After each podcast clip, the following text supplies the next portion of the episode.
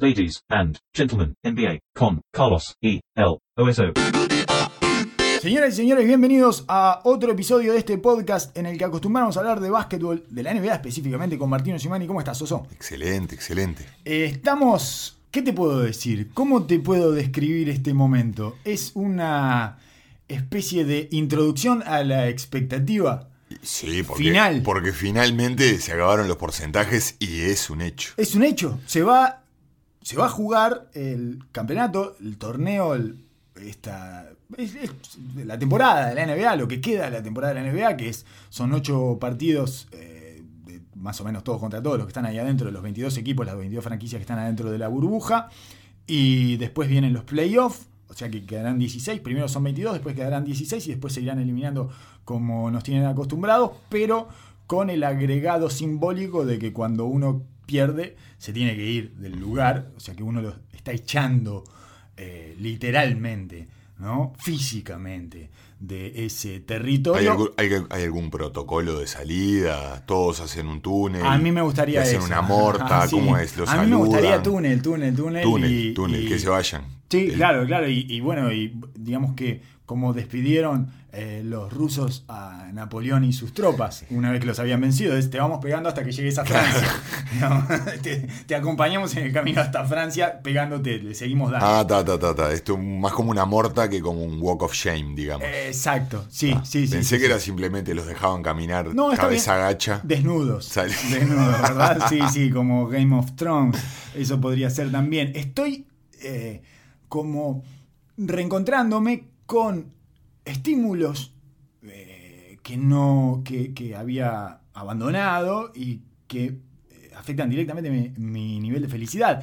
Eh, Se te es- nota, se te nota, se uno, te nota. uno es estrictamente el uso de la app de la NBA. O sea, Volvió. el solo hecho de agarrar el celular y saber que mi poder, o sea, que tengo dentro del celular partidos de básquetbol para ver en la televisión de la NBA, eh, me resulta como, eh, como infantilmente feliz. Es, es una felicidad infantil, que es la única felicidad que existe, como todos sabemos, y prender la tele y buscar un partido de la NBA ya me resulta muy estimulante, tremendamente estimulante.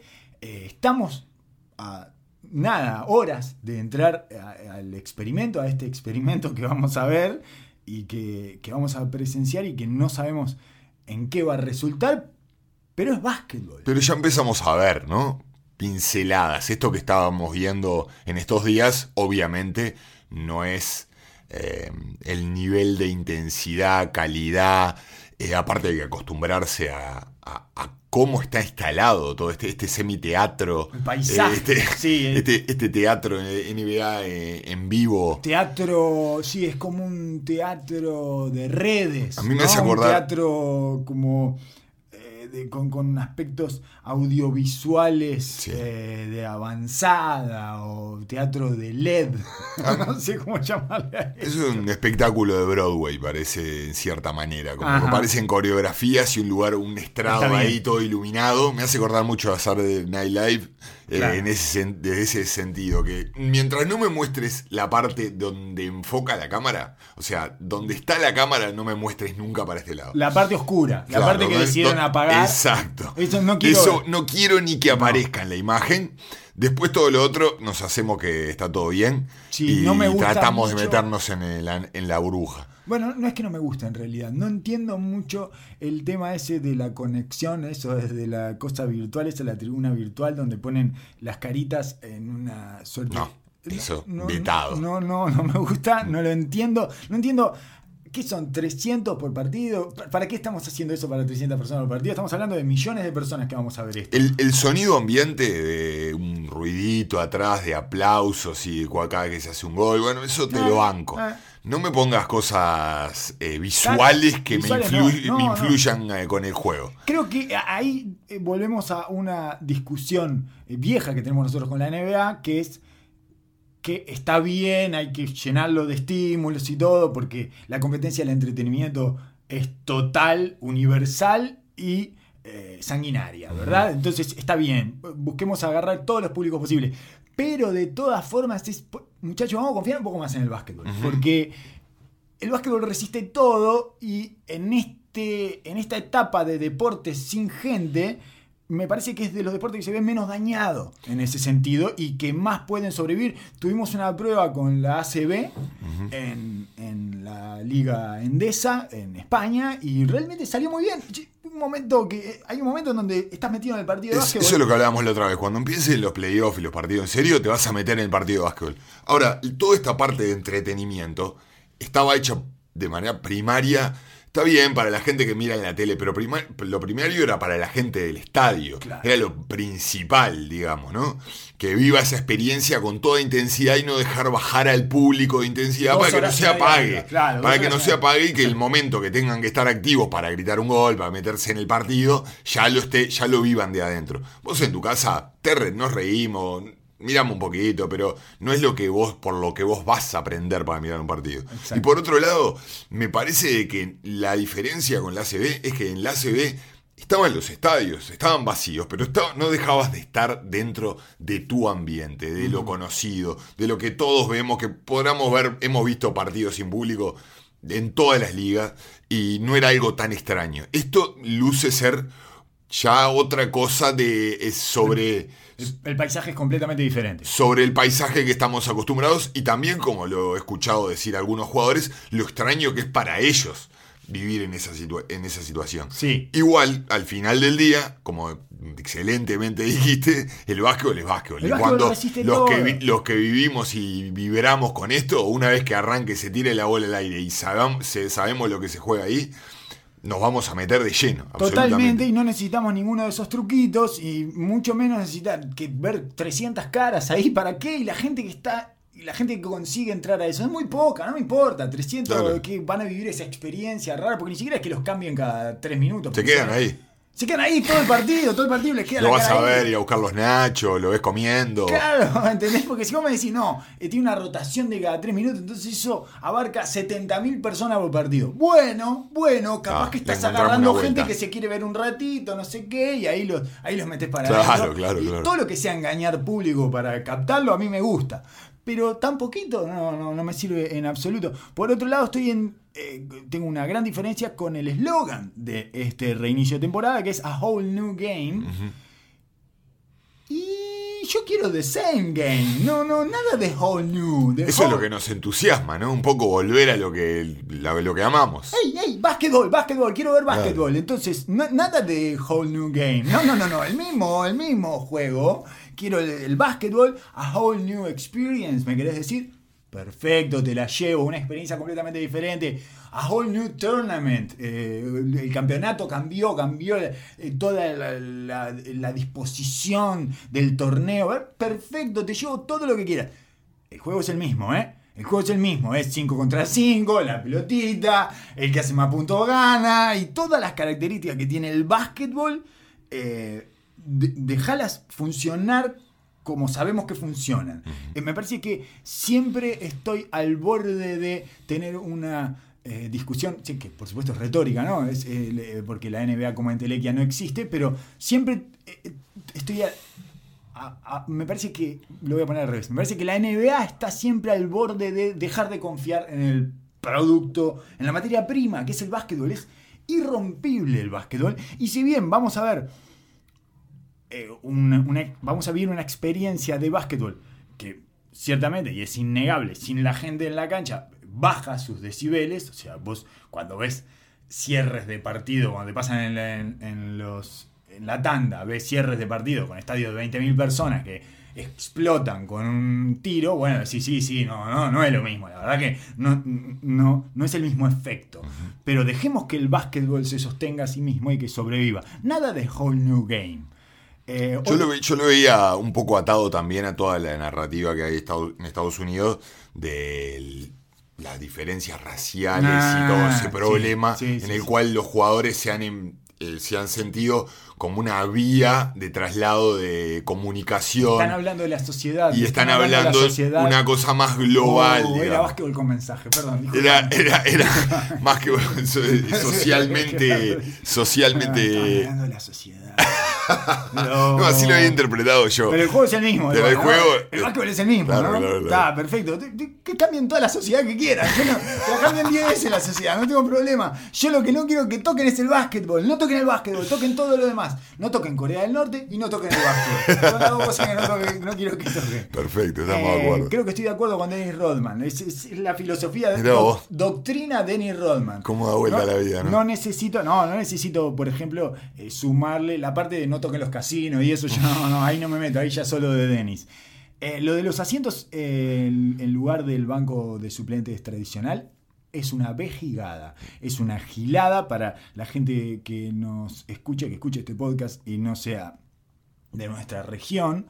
Eh, es, es un- como sinónimo de idiotez, no sé, eh, es, es- es una gilada, espantosa. ni- ninguna. Al contrario, creo que le saca los pocos decibeles que tiene el ambiente. Por lo menos déjame el banco normal, que es lo que termina sucediendo en estos partidos. Cada vez que el partido se pone un poquito intenso, se juntan todos. claro. Claro, y es el momento de la manada primordial por, eh, por la esencia en sí misma de- del, del encontrarte vinculado y es lo, es lo que mm, lo que une al equipo, el momento que hace o deshace al No equipo. venimos hablando que eso es fundamental y que ahora que no hay gente es más importante aún porque Claro, exactamente. la gente son los tipos que están en el banco de suplente. Porque muchísimo más, volviendo a, a la infraestructura del lugar donde están jugando, muchísimo más eh, te apaga el hecho de vos estar sentado en el banco, tratando de estar metido en la competencia y mirar para el otro lado productores de televisión que están en una computadora hablando, cosas. La maquilladora. La maquilla- Exacto. Lejos de la competencia estás. No hay nada eh, menos estimulante que un estudio de televisión. Y bueno, nada menos estimulante el exactamente. mundo. Quienes eh, eh, hemos estado adentro de un estudio de televisión, vos, yo hemos estado por diferentes motivos adentro de un estudio de televisión, sabemos que no hay nada que se parezca menos al estímulo que eso. es, es muy desestimulante el estudio de televisión. No, hay gente que se. Hay Sí, gente que se prende sí, al toque, eh, sí. vive para eso. Sí, bueno, pero, pero, en el nivel son de. los que llevan el estudio de televisión adentro de la cabeza. Tienen, tienen un estudio de televisión portátil, van, van con seguidores y cenitales. Las luces, ¿no? Exactamente, Ya- tiene ya sus propias luces, todo. Perfecto. En, en- en la cultura del grupo y del equipo, uno obviamente siempre hablamos del foco, de la concentración y del estar prendido, y uno se acostumbra a vivir toda la vida en un ambiente, es muy difícil después vivir la misma experiencia de otra manera. Obviamente que lo van a lograr, pero cuanto más los alejemos de su normalidad, más difícil le va a ser a ellos meterse en ese, en ese, en ese mundo que hay que hacerlo, tenés que construirlo como equipo Exacto. y tanto más necesario es para el día de hoy. Pero además no tiene ningún sustento epidemiológico, No, ni aséptico, manera. porque se están chocando las manos y se van a juntar y se van a rozar. Es inevitable ese tipo de comportamiento grupal. Absolutamente. Entonces lo único que estás generando es un obstáculo para ese comportamiento, un obstáculo que van a tener que saltar, una, una tontería. Eso es, eso es una gilada, realmente me, me- eh, me indigné viéndolo eh, como con, con niveles de, de extrañeza. Yo soy muy, muy, muy, muy alcahuete de la NBA. Yo soy... eh, Somos. so- so- somos, es un producto que consumimos agradecidos, pero que, que t- no tiene ningún sentido y no resiste una discusión de dos minutos además. Me impresiona que los jugadores hayan dicho, che, no, no, no, no, no bobiemos con esto. No p- vamos, vamos a hacer un banco de suplentes normal, una sillita al lado Es, de la otra. es una cuestión de imagen, eso es lo que hablábamos de la línea fina de que quiere Ah. navegar la NBA entre el, lo políticamente correcto, la- los lineamientos sociales aprobados y después buscar su competencia dentro de esos parámetros es extremadamente difícil. Sí, sí, es una, es una teatralización. Teatralización, exacta- exactamente. De, de la asepsia y de la eh, bromatología, yo qué sé. Está, llámale ¿Están vos. contentos? ¿Nos estamos así tan Sí. contentos? Bueno, ahora vamos adentro de la cancha, vamos a matarnos y a pegarnos uno con el otro. No te le vayas a escapar a este. ¿eh? No solo eso, sino que cuando salís te choco las manos, que es una cosa que se supone que no se puede hacer, ¿no? Desde el punto de vista epidemiológico. Nos acercamos para hablar. Para hablar. Yo los he visto acercarse para. Estamos Obvio, hablando de esta circunstancia en la que tampoco les importa mucho lo que está pasando por ahora porque son partidos de entrenamiento y sin embargo se acercan y se ponen las caras al lado para hablar. Están saltando esos Bueno. obstáculos permanentemente, por lo tanto no sirven como obstáculos. El hecho del silencio de la cancha y no haya gente va a hacer que cada vez se hablen más cerca, porque vos estás en una competencia, le vas a dar un, le vas a tirar un dato a un compañero tuyo y No querés que el otro lo escuche. Claro. Las indicaciones, obviamente, tenés que hablar. En defensa vas a hablar fuerte, cuando llamás una jugada vas a hablar fuerte, pero los pequeños, las pequeñas cosas que te hacen la diferencia en los sistemas, en, la- en las ventajas, en leye- leyendo cómo está jugando el otro, todas esas cosas tienen que ser en la intimidad. Cuanto más, cuanto más cerca, más callado, más bajo y más, en engaño, Vas a tener que apretar los espacios. Exacto. Eh, es una cosa como muy ridícula. Me parece extremadamente absurdo. Eh, Tengo como la esperanza de que lo de que lo cambien eso de Bueno. que después de que se vayan los primeros seis equipos que, que toda que esta en parte playoff vuelva. Exacto, que toda esta parte es una simulación para ver cómo va saliendo. Claro. Digamos, ¿no? Lo que empieza a partir de mañana, si es que esto lo están escuchando el miércoles de noche, o a partir de hoy, si lo están escuchando el jueves, o lo que empezó ayer, si lo están escuchando el viernes, y así puedo seguir eh, ad infinitum. Mucho, mucho, mucho DJ me parece que va a haber. Por lo menos en esta primera etapa escuché mucho. DJ, a ellos les encanta. No tengo problemas. Me pregunto si no habrá que consumir pastillas para eh, mejorar la experiencia. Y me respondo a mí mismo. Si hay que hacerlo, estoy dispuesto, ¿eh? Si me dicen que voy a ver, que para ver este básquetbol yo necesito, capaz que es eso a Whole New Game. Ah, que mirá para que ver bien. este Una básquetbol, tercera vuelta. Yo tengo para disfrutar más de este equipo, voy a disfrutar de una manera diferente del básquetbol como nunca, consumiendo pastillas, las consumo, no tengo problemas. No se lo recomendamos a los niños. No, no, eh, de ninguna no- manera. no aprobamos. No, pero si hay que Pero hacerlo. si hay que hacerlo, por la NBA a- se hace un sacrificio. Si voy a entender mejor el pace, voy a entender mejor el ritmo de juego con las pastillas y me voy a meter más en eso, bueno, no estoy dispuesto a hacerlo, no, no para todos los partidos, pero partidos importantes de playoffs sí. Absolutamente. Lo, que, lo único que pido es que no hagan lo que hicieron en el primer partido, el día, el día que se lanzó la pretemporada, con Denver y con Washington, creo que fue. Que nos pusieron los comentaristas en un zoom, en una franja arriba de la pantalla, Oh, comentando. Y no, no, no, no, no, eso espero que nunca más vuelva. Salgan. De, salgan de la pantalla, por favor, te pido. Salgan de mi pantalla, salgan de la cancha. Yo creo que la gente quedó tan en- enganchada con los Zoom que dijeron, bueno, es esta, esta es la nueva normalidad y que Hay que evidentemente, metele zoom, metele zoom. evidentemente fue descartado en el entretiempo prácticamente. A horas o a nada de que empiece esta eh, este, este resumen o esta finalización de la temporada de la NBA que en algún momento pensamos que podía llegar a quedar trunca. Tengo algunas noticias para compartir porque la burbuja no deja de escupir noticias para afuera. Antes, eh, como volver a remarcar que para nosotros estos ocho partidos se van a parecer más a una preseason que a una temporada regular. En, o en realidad también podría parecerse a los últimos partidos de, la- de las temporadas regulares, también, ¿no? a las últimas fechas. Y que eh, estas son más o menos las características o las señales que estuvimos viendo en la precision oficial, digamos, ¿no? en, esta, en estos partidos amistosos que estuvieron jugando, esos scrimmage eh, que estuvieron haciendo, que tenían un nivel de intensidad abajo de la precision. Eh, por eso, en la mayoría de los equipos, salvo los que se están jugando posiciones eh, importantes, vamos a ver una, una aproximación bastante casual y progresiva eh, hacia. Sí, porque aparte ni siquiera van a tratar de mostrar todo su arsenal y estando tan cerca de la competencia. Bueno. Ya muchos equipos olfatean un matchup o dos eh, cercanos. Arrancan jugando los Clippers y los Lakers, por ejemplo, y va a ser. Eh, Va a estar plagado de agujeros ese partido. Sí, no va a jugar Harrell y Lou Williams, por ejemplo, no van a jugar en los Clippers seguro. No se sabe si llega Jamet. Beverly es un poco más probable que llegue.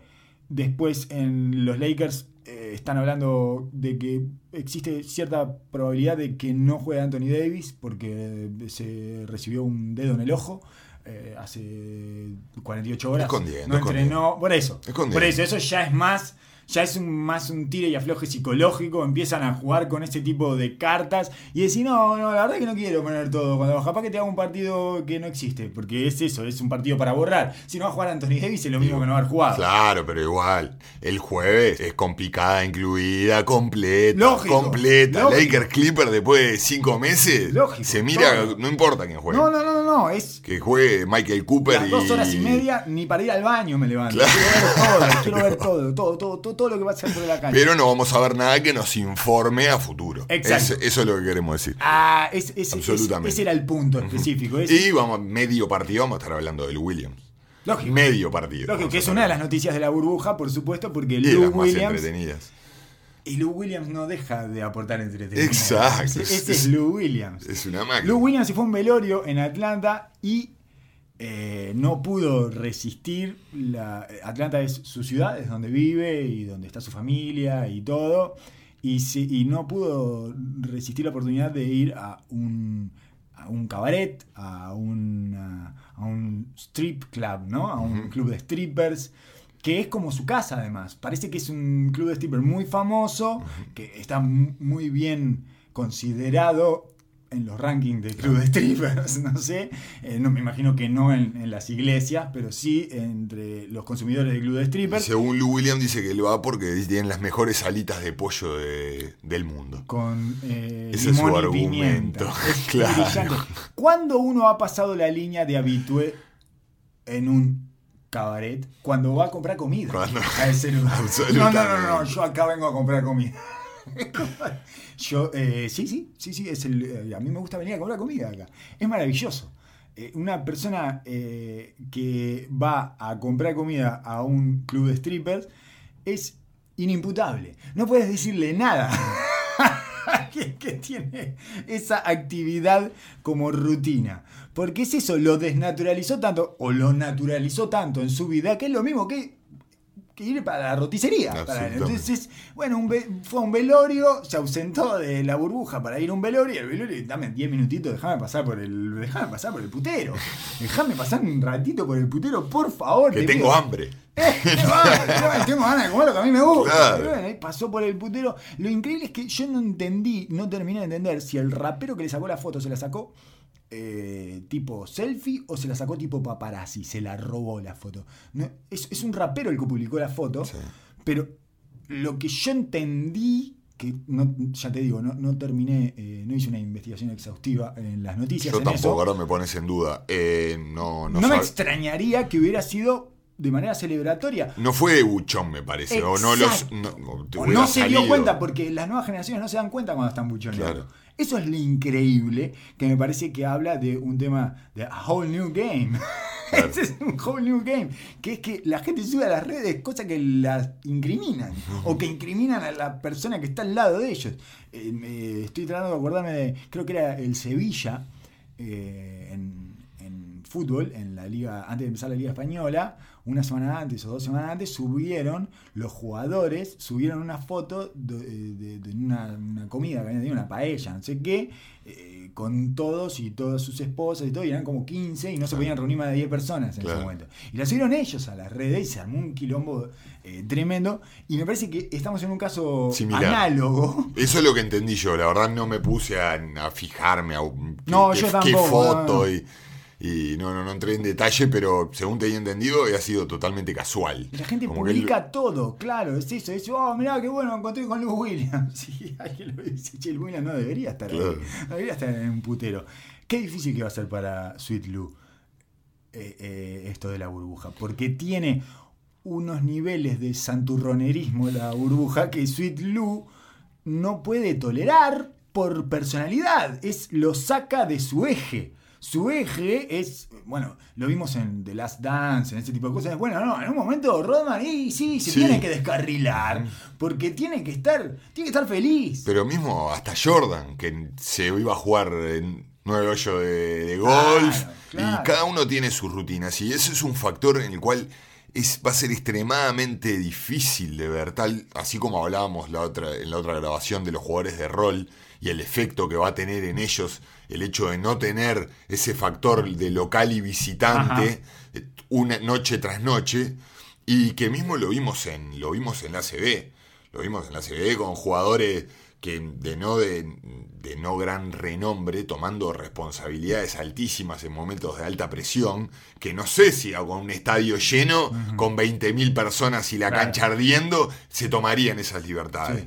Entonces, este, este es otro de Sí, los sí. factores No sé si fundamentales. Pomarola mete ese pase. Exactamente. No se llama Pomarola, pero. Exactamente. pero no sé si el italiano que mete ese pase al final a Luca Vildosa que termina eh, cerrando la liga. Tiene la, la- la tranquilidad para meter ese El nervio.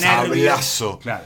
en la mitad del área en un momento tan definitorio. Bueno, esto es lo mismo. La, lo- la vida de los jugadores de la NBA es una entidad aparte. Todo el mundo que abarcan y lo que traen alrededor y lo bicho de costumbre que son los deportistas, se juntan los dos en una especie de experimento que No uno tiende a, hacer, a, a darle la derecha a los jugadores más profesionales, más serios, tipos que ya le ves una carrera, que deben tener sus hábitos ya más eh, aplomados, pero quizás no, no estamos hablando de salir de noche, sino, eh, como escuchaba el otro día a Miles Leonard hablando de la comida, que si bien es no es por quejarse de la comida en sí, porque tienen la facilidad de comer muy bien y obviamente en el contexto que hay hoy en día no van a quejarse de eso, pero muchísima gente eh, y muchísimos atletas son súper estrictos con su comida y generalmente no quiere decir de que ah, no coman frito, es que Ah. realmente al día a día van muy muy fino en lo que consumen y el no tener acceso a eso les puede afectar seriamente a, su psiquis, ¿no? Sí, sí, totalmente. Así como no ver a tus hijos, así como eh, no dormir en la cama en la que te gusta dormir y, en fin, no tener toda esa serie de estímulos que te van llenando de certezas y te ayudan a centrarte y rendir a los niveles eh, que rinden ellos y con la fineza que tenés que ejecutar en este tipo de situaciones de máxima Y- presión. Y, la- y lo que te. Como, Son como- organismos que como no sabemos van a reaccionar. Eso es lo como que alguien que. No, también, y como alguien que supo vivir años enteros adentro de un hotel, en la misma habitación, te en- entra una a irritarte el día a día en un lugar que es ajeno. La convivencia. Toda la convivencia todo el tiempo. Est- Los, los equipos conviven diariamente, es entendible, pero en otro contexto. Y tienen un poco más de libertad entre ellos. Salen en la ciudad, dan una vuelta. Cuando, cuando van de gira por las diferentes ciudades, hay cuatro que se van a tomar un vino a no sé dónde. Y hay- esto no lo tenés. Claro. Ahora estás todo ahí metidos y amuchados, sin demasiadas posibilidades de eh, buscar tus zonas de confort, digamos. ¿no? Creo, Buscar- creo que va a ser, al, al principio es como una novelería eh, feliz, Ajá. porque obviamente no solo lo diferente lo hace entretenido, sino que también el- la avidez por volver a tu Sí. normalidad y a competir. El tema después de que entren a pasar mes y medio, Dos. dos meses ahí adentro, ¡pah! Uf. los equipos, por eso hablábamos la otra vez de la solidez de la cultura del equipo Ajá. y de la y- El líder. y el líder y la y la comunidad del equipo, o sea, el, el cuerpo técnico, los profes, la dinámica del equipo en sí mismo, no solo por la presencia del banco, no solo por la presencia de saber, de tener un poquito de ventaja en el juego, sino es pasar, sobrellevar esa, esa necesidad que no la podemos ver en los números. No, claro, y que solo la vamos a ver una vez que los equipos empiezan a jugar seriamente en la cancha y ver cómo reaccionan esos organismos ante tanto estímulo diferente al que están acostumbrados. Eh, hay no solo. to- todo es tan frágil que no solo están las lesiones que pueden cambiar toda una situación de un equipo. Eso es habitual, eso pasa en el deporte normalmente. Hay que sumarle a eso los casos de, co- de coronavirus, o sea, los casos de COVID que pueda haber. No hubo ninguno, es increíble que, lo que- lo que están haciendo, es insólito. Y hay que sumarle una variable más, un ingrediente más que es bastante impensado, que son los nacimientos. Los nacimientos también sacan a los jugadores de la burbuja, los nacimientos de sus hijos. Eh, hay dos, dos casos, creo que son tres, yo solo ahora anoté dos, recuerdo dos, que uno es el de Schroeder, Dennis Schroeder, que está en, O- en OKC, en Oklahoma, es el sexto hombre de Oklahoma y está teniendo una temporada tremendamente eficiente, eh, muy, muy buena, como todo ese equipo. Eh, Es una pieza importante de ese Muy equipo. importante. Y que se va en agosto, dice que a principios de agosto, o sea, en un par de semanas, ahora cuando empiece. Dice que se va tres semanas. Entre tres y cuatro semanas, eso es lo que declaró. Y es una, es una situación especialmente difícil para Oklahoma porque no tiene otro jugador así, además. Toda la primera ronda. Y, probablemente. eh, probablemente llegue a mitad de primera ronda del playoff o no llegue a la O primera no ronda de playoff. Es, es, y es un tipo que promediaba 19 puntos, 4 asistencias, 4 rebotes. Estaba tirando un 41, eh, 41-5 de catch and shoot de 3, la mejor marca de su historia. Eh, era una, un arma ofensiva tremendamente necesaria para Oklahoma, era como una suerte de catalizador que venía del banco, digamos, le habían encontrado como su rol, eh, se había afirmado. Claro, el equipo rol. no dependía de él, pero lo que él venía a sobrecargar al equipo de energía, velocidad y capacidad ofensiva. Con un equipo de, titular muy experiente, muy sólido y con muchas variantes en la media cancha, él le venía a meter el cambio extra. Exacto. el cambio de ritmo de ese equipo, en el cual si- siempre había estado en una situación en la cual o el equipo dependía de él, le querían dar las armas para que él evolucionara con el prospecto de... Que él tuviera las riendas y que él fuera el, el director de orquesta, que eso nunca lo consiguió. O que lo miraran como que vaya a ser. Y ahora me parece que se ha asentado en este rol y me parece que lo ha hecho, lo ha hecho muy bien. Sí, es un sexto hombre que encontró su identidad. Exacto. eh, y es un sexto hombre clásico. es, el- es lo clásico que se le pide a un sexto hombre, que es cambiame el ritmo del partido, generame cosas diferentes, caos, dame un poco de tu caos, dame. Le permite jugar con esos niveles de ineficiencia característicos de él, además, porque es un tipo que tira mucho, que absorbe muchas posesiones, en fin. Entonces, ese, esa situación le daba eh, como una consistencia especial que no había tenido nunca en su carrera.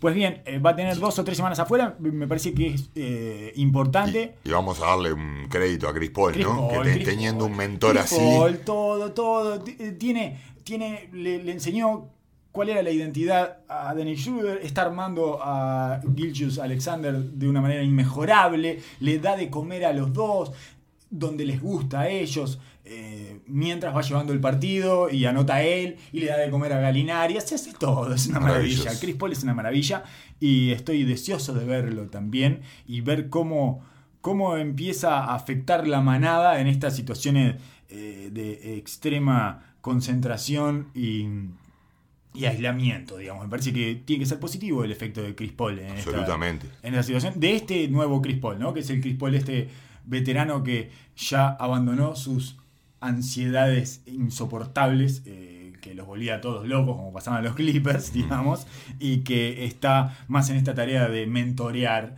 y de ir armando. Bueno, transformó un equipo que se suponía que iba a estar eh, en reconstrucción y que iba a tener los problemas que tienen todos los equipos en reconstrucción, transformó en un equipo extremadamente competitivo y probablemente ahora vamos a hablar de cuáles son los que pueden pegar el salto del oeste de la segunda línea a la primera línea y es, es una de las posibilidades que sea Oklahoma el que lo haga.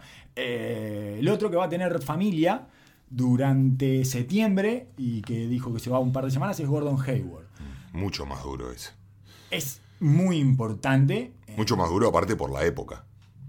Porque claro, va a ser playoff el- derecho. playoff, playoff- Playoff. Boston está muy bien posicionado como para llegar al top 4 y ahí es el momento donde las papas van a quemar y es un momento difícil para desestabilizar. Si bien dentro de la formación y el equipo de Boston Como le sobra un alero, tienen armas para suplir su... su- su- y aparte, eh, lo que él da es mucha polivalencia y como que eleva Rellena el huecos, nivel, pero rellena huecos que necesita el equipo. ¿no? En la esencia del equipo no se va a ver afectada.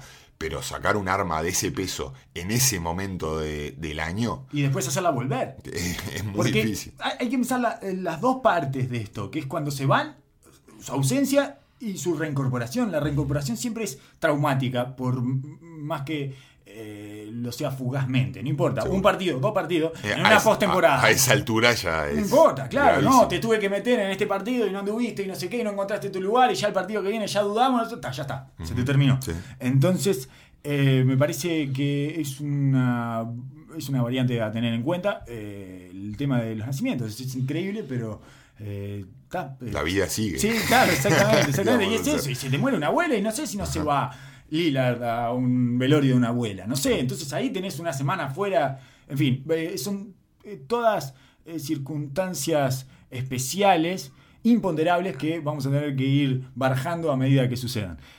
Hagamos la línea de largada del oeste, que fue lo que no hicimos eh, la semana pasada. Llegamos a hacerlo del este. Hay un problema con el oeste, que creo que tiene tres líneas de largada, no más. Sí. Hay eh, 11 equipos en tres líneas, o cuatro, vamos a, vamos a ponerle cuatro. 12 equipos en cuatro líneas. La primera línea es Los eh, Ángeles. Los Ángeles, ¿tá? ya lo sabemos. Y bueno, los Clippers y los Lakers vamos a tener tiempo para hablar de ellos, así que pasemos de largo nomás. Los Clippers, me parece que los Clippers siguen jugando el juego largo, ¿no?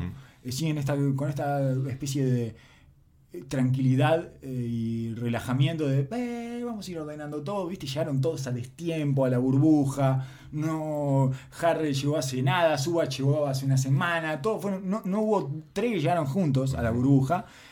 Y me parece que siguen teniendo esta especie de eh, fórmula de nos vamos a ir acoplando sobre la marcha. Las piezas las vamos a ir acoplando y encastrando a medida que transcurra el tiempo y no les generó ningún tipo de ansiedad esta nueva situación, este nuevo escenario. Eh, peligrosísimo, Peligrosísimo. Pero, eh, pero no deja de ser el, el efecto Kuwait. Eh, ¿Qué es lo que te genera? Sí.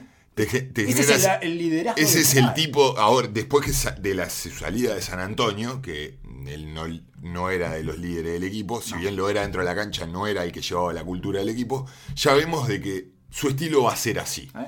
De acá para adelante va a ser así. Sí. Tranquilo, descontracturado, no pasa nada, se va armando. armando, no se preocupen, en el momento que estemos vamos a estar Exacto. Y bueno, hay que una transmite confianza- una confianza, eh, pos- una confianza eh, que sostiene muy de adentro. No sé cómo lo tomarán los otros jugadores, que no todo el mundo tiene esos, esos niveles de confianza ni esos si- niveles de seguridad. Si sos ansioso, lo que- te vuelves loco, me parece. absolutamente. Si sos ansioso, te De- vuelves loco.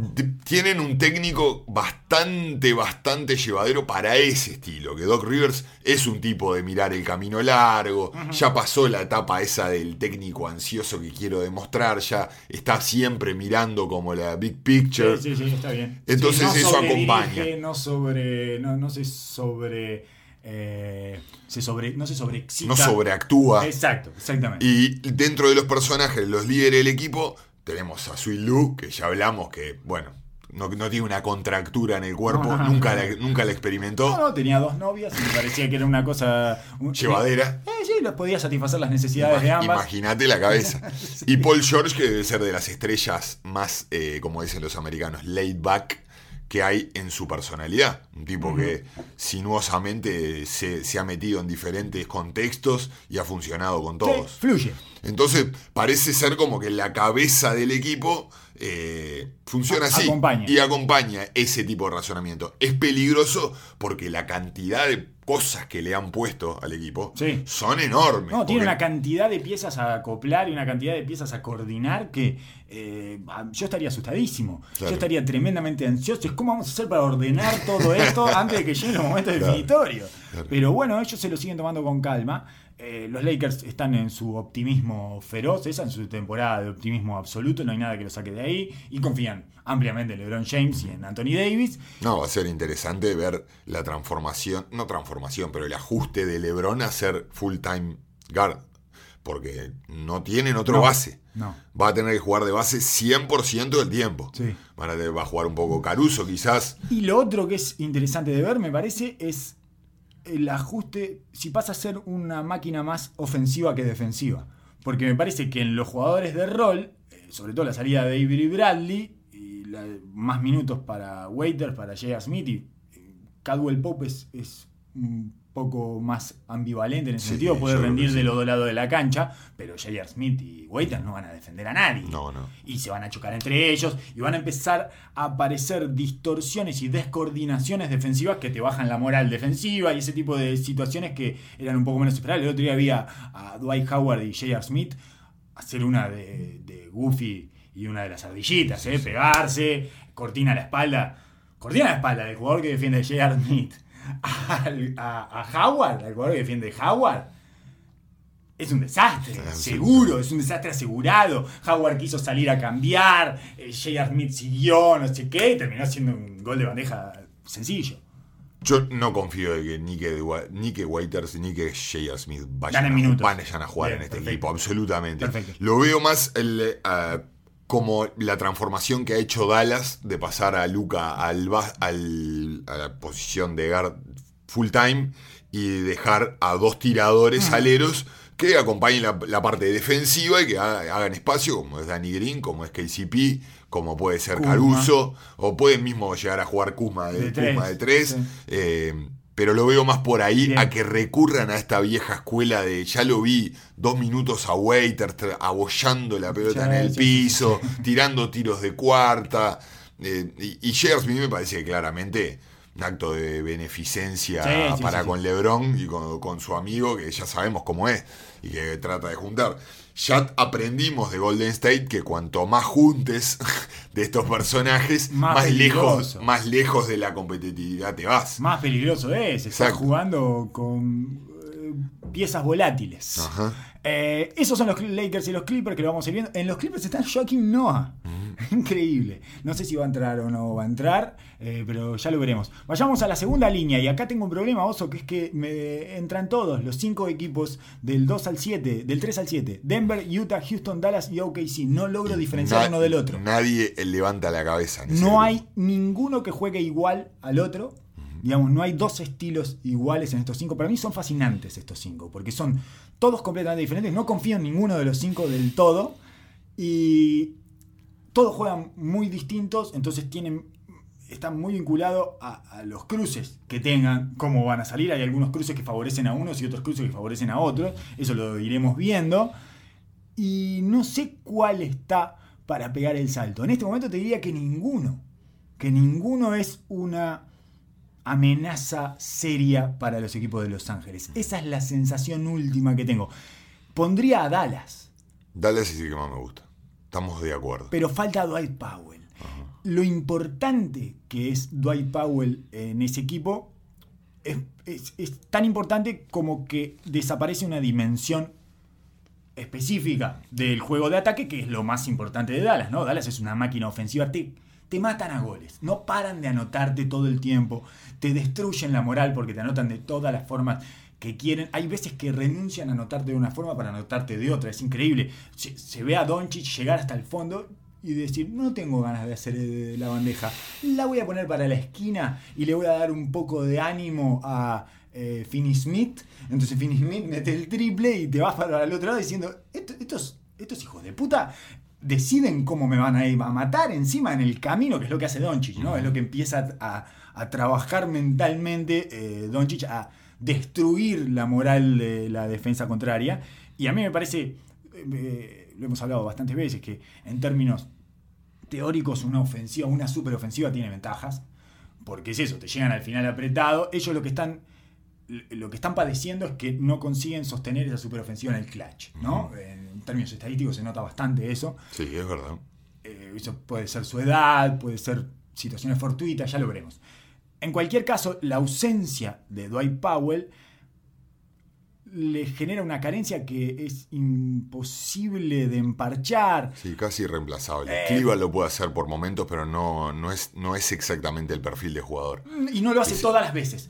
Lo que tenía Dwight Powell es que lo hace todas las veces, puede caer 18.000 veces. Claro, aro. Lo porque que estamos no- hablando es de la caída al aro furiosa. Y sobre todo la intensidad, la carga energética, no solo en, el, en ese movimiento que es fundamental para, para, Para toda la demás, geometría claro. del equipo, sino la presencia de un jugador súper energético en el equipo.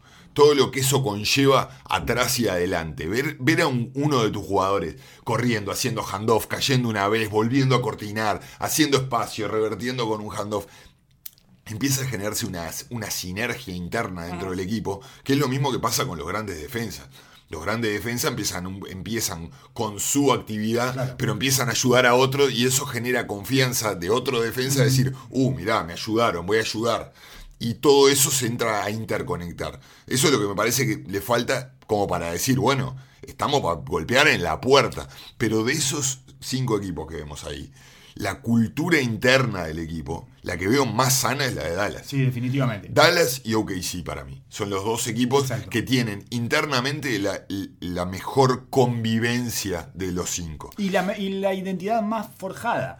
La identidad. Quizás Houston, ¿no? Houston Quizás tiene Houston tiene una identidad muy muy clara y muy fuerte. Quizás Houston tiene un. est- está experimentando en algo eh, en el cual nosotros siempre No creemos no creímos. No. Entonces, por eso no lo, no lo ponemos en ese escalón. Pero, como quien. eh, como, como solemos afirmar, cuanto más raras se ponen las cosas, mejor para Houston. Exacto. Y no vamos a encontrar las cosas más raras que ahora. ¿eh? Imposible. No, va, no va a haber una vez que sea más raro que esto. Absolutamente, Y 100%. bueno, veremos qué pasa con ese small ball de Houston. Ahora arrancan las primeras dos semanas sin Eric Gordon, que se lesionó el tobillo. Y es eh, una pieza fundamental. Sin Eric. Gordon, o sea, si Eric Gordon no vuelve y no vuelve bien, para mí las chances de Houston se reducen eh, tremendamente. Y le faltan unos kilitos bajar a PJ Tucker también, que Sí. lo vimos un poquito fuera de forma en el comienzo. Y a mí me parece que eh, es- ese es otro de los problemas que va a tener Houston, que eso ya, ya lo- también lo podremos ver más adelante cuando empecemos a ver a los equipos jugar, que es, finalmente necesitas a alguien que termine cerca del aro. No puede ser que solo puedan terminar Westbrook y Harden cerca del aro, porque, y muchas veces lo, lo que termina sucediendo es que el, el resto no puede. No puede. Son muy chicos, son muy chicos para tener. Entonces, el resto solo puede tirar triples y se complica un poco la cosa, me parece a mí. El Eh, factor Westbrook ha cambiado radicalmente esa situación. Porque Porque, Westbrook- Harden llega al aro y Westbrook no para de llegar al aro y es una constante en esta nueva formación de Houston. vive en la pintura. Vive con, y tiene todas las maneras de terminar que se te ocurran. Eso yo me imagino que lo, lo hará subir su confianza con el tiro libre, que lo va a volver a encontrar en ese, en ese punto, el no tener que ver cerrar tantas veces por partido, el ver entrar la pelotita Sí. en el aro, lo va a ayudar en- a los niveles de concentración con Eso el que tiro. los analytics no logran tomar en cuenta, Claro, digamos, que es claro. la parte psicológica y cómo se va afectando y cómo se encadenan. Y es un equipo peligrosísimo. Como, como equipo en sí, todavía no los había, vi- no los había visto ver hacer el clic interno, digamos, de realmente, bueno, esta es nuestra, esta es nuestra manera. En el momento que pasó lo de la pandemia, habían hecho ese cambio de poner a Westbrook en el 5 prácticamente y les estaba funcionando de maravilla. Ahora hay que ver en el reenganche cómo, cómo incide eso, porque como todo lo de Houston, es un experimento. Es, es un experimento dentro de otro experimento que es la burbuja. A mí lo que me pasa con Utah es que me resultan cada vez más cortos y cada vez más chiquitos. Sí. Muy chiquitos, muy, muy, muy, muy chiquitos, porque además el, el problema de Bogdanovich, que no esté Bojan, no solo es el. No solo era el jugador más consistente del equipo, era, el- era como la certeza permanente. No solo era el jugador más clutch del equipo, el tipo que te metía los tiros más difíciles en ese equipo, sino que además perdieron muchísimo tamaño sin Bogdanovich. Royce O'Neal no puede salir de la cancha Sí, porque el, prácticamente. el perímetro ya es chico con Conley y con Mitchell. Muy chiquito. Eh, Y después te metes, metes a Ingles y Clarkson. y a Clarkson, que es el, Clarkson otro, el del otro que estaba jugando del eh, banco. Ingles, Ingles va a ser el 3. eh, O'Neal va a ser el 4. Eh, O'Neal es un 4 chico ya. Ingles no puede jugar más de 3 porque no puede. Le cuesta muchísimo defender 3. Ya defiende. Se siente más eh, cómodo defendiendo a Harden que defendiendo a Kuwait, por ejemplo. ¿no? O sea, lo- cuanto menos lo expongan Físicamente, físicamente y más lejos del aro esté, mejor. Eh, me parece que están muy, muy, muy chiquitos. Cuando los ves con Clarkson, Conley y Mitchell, por ejemplo, porque Mitchell juega de tres muchísimo tiempo. Sí, sí, sí. Entonces, no, no- no- no se parece a nada. Eh, tiene, y son muy pocos, además. El octavo jugador es, es Niang.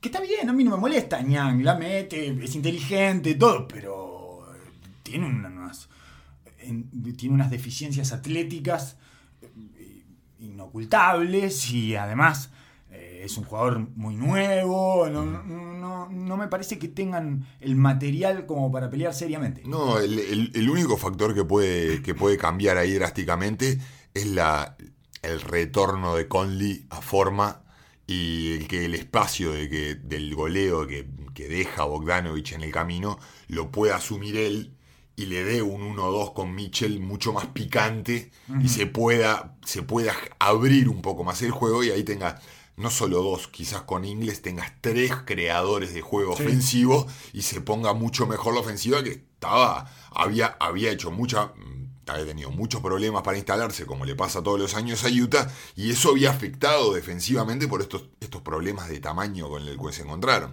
El la peor versión del- de los dos mundos, digamos, que cuando Utah hace la apuesta por Bogdanovich y por Conley, se imaginaban que iban a meter un, un paso gigantesco ofensivo. Y no Sí, perdían tanto de defensa. y bueno, quizás probablemente esperaran bajar un par, un par de escalones, pero no tanto como para que afecte el net rating general de esta manera. Todavía no entramos en la, la parte telenovelesca, en la ramificación telenovelesca de la relación entre Rudy Gobert Buah. y Mitchell. Si nos ponemos a hilar fino en ese sentido, es- tienen como tantas Tantas incertidumbres Ah, y cosas en el aire que no, sí. No, no, no, no le veo. eh, Capaz que me sorprenden y, y tienen un torneo maravilloso. El otro que juega perimetralmente y que muchas veces termina jugando de tres es Moody, que es, es grande para base, pero ya no es grande para Pero dos chico, y es chico para tres. claro. Entonces, estamos permanentemente con ese problema en Utah, en una conferencia donde los dos fuertes son enormes. Los Clippers y los Lakers son grandísimos, son muy grandes. Y ahí pasamos, podemos pasar rápidamente a Denver, que fue el experimento, el experimento más gracioso hasta ahora de la vuelta. Con el, el super tall ball Sí, de arranque. Divertidísimo, que no se lo tomó en serio Malone. quiso Nadie, distender. nadie se lo tomó en serio. Eh, quiso distender Pero y puso a, a- a- puso a Jokic de base y se divirtieron, ¿eh? Se divirtieron Skinny muchísimo. Jokic. Menos Jokic se divirtieron todos. Sí, claro, Jokic no- pasó horrible. no perdió sabía- como nueve pelotas. No y- sabía dónde ponerse para agarrarla, se metía delante de los compañeros porque tenía como el base de la década del 90 en la cabeza de voy y te saco la pelota de las manos y en realidad salían todos picando, obviamente, no había base. Pero él se tomó en serio Sí, lo sí, del sí. point guard y se vio a Bol Bol por primera vez en una cancha más o menos competitiva y tiene... Tiene cosas que no sabemos si alguna vez va a poder aplicar, si, si en algún momento logra dominar ese físico, pero es un físico extrañísimo, otro experimento en sí mismo, digamos, Claro. un experimento dentro de otro experimento. Eh, no sé, Denver a mí... No lo tomo en serio, Denver tampoco. No, no, me parece que todavía está en formación, Claro. que ellos han decidido además seguir en formación. Todas las eh, le- lo- los cambios que hicieron este año fueron rarísimos. Mandaron, mandaron a Malik Beasley a, a Minnesota. Todavía estoy por Uno de los jugadores más útiles que tenían. Sí. Y, y una certeza, ya sabías lo que era, era un tipo que venía del banco y anotaba y ya sabes lo que es. Todo lo demás no sabes lo que son. ¿Y por qué te sacaste encima el que ya sabías lo que era? No sé, es una cosa bastante extraña. Es un Sí, equipo que no termino de entender Denver. Me gusta verlo a Jokic siempre, pero me parece que tampoco tiene la madurez para cargar a ese equipo en esas circunstancias y decirle, bueno, eh, somos esto y vamos a, a- a representarlo. Por otro lado, pienso, no tienen más la eh, ventaja de la localía, que es, no te pueden llegar a los mil metros, pero a su vez me contesto a mí mismo porque estoy, ya ves que estoy un poco sobreestimulado y estoy hablando demasiado conmigo mismo. Eh, jugaron un partido 7 en Denver y quedan afuera. Entonces, Es verdad. bueno, hasta que no nos muestren otra cara de eso, no, no me resulta un equipo muy confiable. Razón. Eh, un- es un razón. equipo que más o menos me parece que se va a mantener en el, en el 3 o en el 4 y que tiene serias chances de quedar afuera en primera ronda. Siento, siento todo lo que todo lo que decís, porque la verdad eh, eh, es, es lo, que- lo primero que me viene a la mente cuando pienso en Denver. Sí, bra. y todavía no, nos están buscando ahí una cosa que no saben muy bien ellos tampoco qué es. Sí, sí, yo ent- ent- ent- entiendo que lo de Malik Beasley también era, había una parte real que era que había que pagarle. Y bueno, da- dado el futuro, tienen jugadores con potencial de sobra. Entonces entiendo que las finanzas de- y la realidad de, de poner un equipo junto eh, también tiene estas decisiones incómodas. Pero igualmente no, no lo veo todavía consolidado como para decir, bueno, tengo que bajar a dos gigantes como son los Clippers y los Lakers. Entonces, Dallas, OKC y Houston eh, lo vemos como medio escalón arriba de Utah y Denver, algo así, Pero o, no o dejan de más estar de- peligrosos. Pe- claro, más peligrosos. peligrosos. No dejan de estar dentro del mismo rango. Exacto. No quiere decir de que Denver no se pueda levantar o que Utah sí, pueda sí, sí. encontrar Sí, están todos en el mismo escalón, y, pero si tuviera que apostar por algunos que pueden pegar ese salto, que Sí. los ponga un poco por encima de los demás, Son esos tres. jamás apostaría por Denver o por Utah. Eh, en términos de estadísticas, o sea, en términos de standings, de las posiciones, están, están 3, Denver está 3 y un partido y medio atrás viene Utah, 4, y después vienen dos partidos y medio atrás Oklahoma y Houston, y un partido y medio atrás de Houston y Oklahoma viene los Dallas Mavericks. O sea, hay cuatro partidos de diferencia entre Denver y los Dallas, y Dallas Mavericks. No creo que se mueva eso demasiado. Todos van a tratar de evitar el 7. acá lo, el juego es a no cruzarse con los equipos de Los Ángeles, que son, van a ser el 1 y 2. Entonces tenés que tratar de evitar el 7 y tirar alguno para atrás. Eso me parece que puede llegar a ser competitivo y, y que puede subir el tono un poquito entre estos equipos. Si se entreveran ahí los números y dos o tres de estos tienen chance de caerse, eh, se, va a poner, se va a poner tenso. se, va, a levantar un poco la competitividad. Después está la lucha por el 8, que ya hemos hablado, que tiene a Memphis tres eh, juegos y medio por encima de los tres que lo vienen persiguiendo, que son los Blazers, los Pelicans y los Kings. Y San Antonio y Phoenix los, los sacamos. Phoenix está a seis partidos de. Tendría que recortar tres. Acá el tema son los cuatro. Tiene que ser más de cuatro la diferencia para que no haya play-in, para que no haya eh, un cruce al mejor de tres entre el 9 y el 8. Entonces, los Blazers, los Pelicans y los Kings deberían pelear entre ellos para ver quién llega a Memphis sin que se le escape Memphis, porque si se le escapa a Memphis quedan los tres afuera. Vos sos eh, creyente de Portland, acá ya estamos en términos eh, exclusivamente de fe, eh, a ciegas, 100% a ciegas. 100% a ciegas. Vos sos creyente de Portland por Lillard y por respeto, por Lillard y McCollum. Sí, sí, sí, sí, Yo no creo nada en Portland, no creo nada, nada. Y los dos somos agnósticos de New Orleans. Llega Zion, ¿eh? Llega Zion. Yo lo que creo es que Memphis, eh, que no lo van a agarrar que no lo agarran. Que estuvimos toda la temporada esperando a que agarren a Memphis y no lo van a agarrar ni siquiera ahora con la ventaja de que si le recortás a menos de cuatro partidos llegás, no van a llegar. Esa es mi opinión. Me parece que Memphis va a brillar en esta Qué hermoso. Va a ganar cuatro o cinco partidos de los ocho. No, me voy a perder un partido Memphis. El, el número, qué bien que le vendría. Estaba pensando la otra vez, en lugar de Dwight Powell, le vendría muy bien Nerlens Noel que echaron de Dallas a Dallas, digamos, para sustituirlo. Porque el intento de Dallas fue llevar a, a Stein, que por supuesto no funcionó. Eh, todos sabíamos que había grandes chances de que no funcionara y no quiso ni entrar a la burbuja. No, ya me di cuenta. Sí, ya está. Y en realidad tienen a Marianovich, que no cae, tienen a... A, a Cleaver. A Cleaver, que cae a veces, y tiene a Porzingis, que, cae un poquito menos que Cleaver todavía, claro. Entonces no hay uno que caiga repetidas veces. Y para mí uno que le hubiera venido bárbaro, porque no tiene ningún sentido pensar que podría haber estado ahí, es Brandon Clark. Eh, Brandon Clark, el rookie de, de, Memphis. que es una máquina de caer sí, que no te lo largan ni loco. Y lógico, y que, y que ahora, y que pensando en eso, eh, me hace acordar a Dwight Powell en cierta manera. Y en sus formas, en sus formas de, transitar la cancha y esa cosa que va como a los saltos. ¿no? Eh, tiene, y ese es un energy guy. Así que, bueno, esa es la situación. Mm, no sabemos nada de Sacramento, por ejemplo. Y no nos interesa tampoco. Y a mí me extrañaría muchísimo que prendan eh, los motores y funcionen. De ninguna manera. Las sensaciones que no. Y San Antonio lo mismo. No, no, San Antonio no lo voy a ver, San Antonio. No, no, es muy difícil que no, yo voy a estar prendido ese, de ese 7, 8, 9, 10. Voy a estar prendido a morir. Memphis. Va a ser lo que más voy a ver ahora en esta, esta pretemporada. Exacto. Eso es esa pretemporada que empieza ahora, en, horas nomás. Y estamos tremendamente felices. Por eso será hasta nuestro próximo episodio, Oso, en el que ya podremos hablar de partidos oficiales. Aunque tengan un aspecto de pretemporada en una buena cantidad de ellos.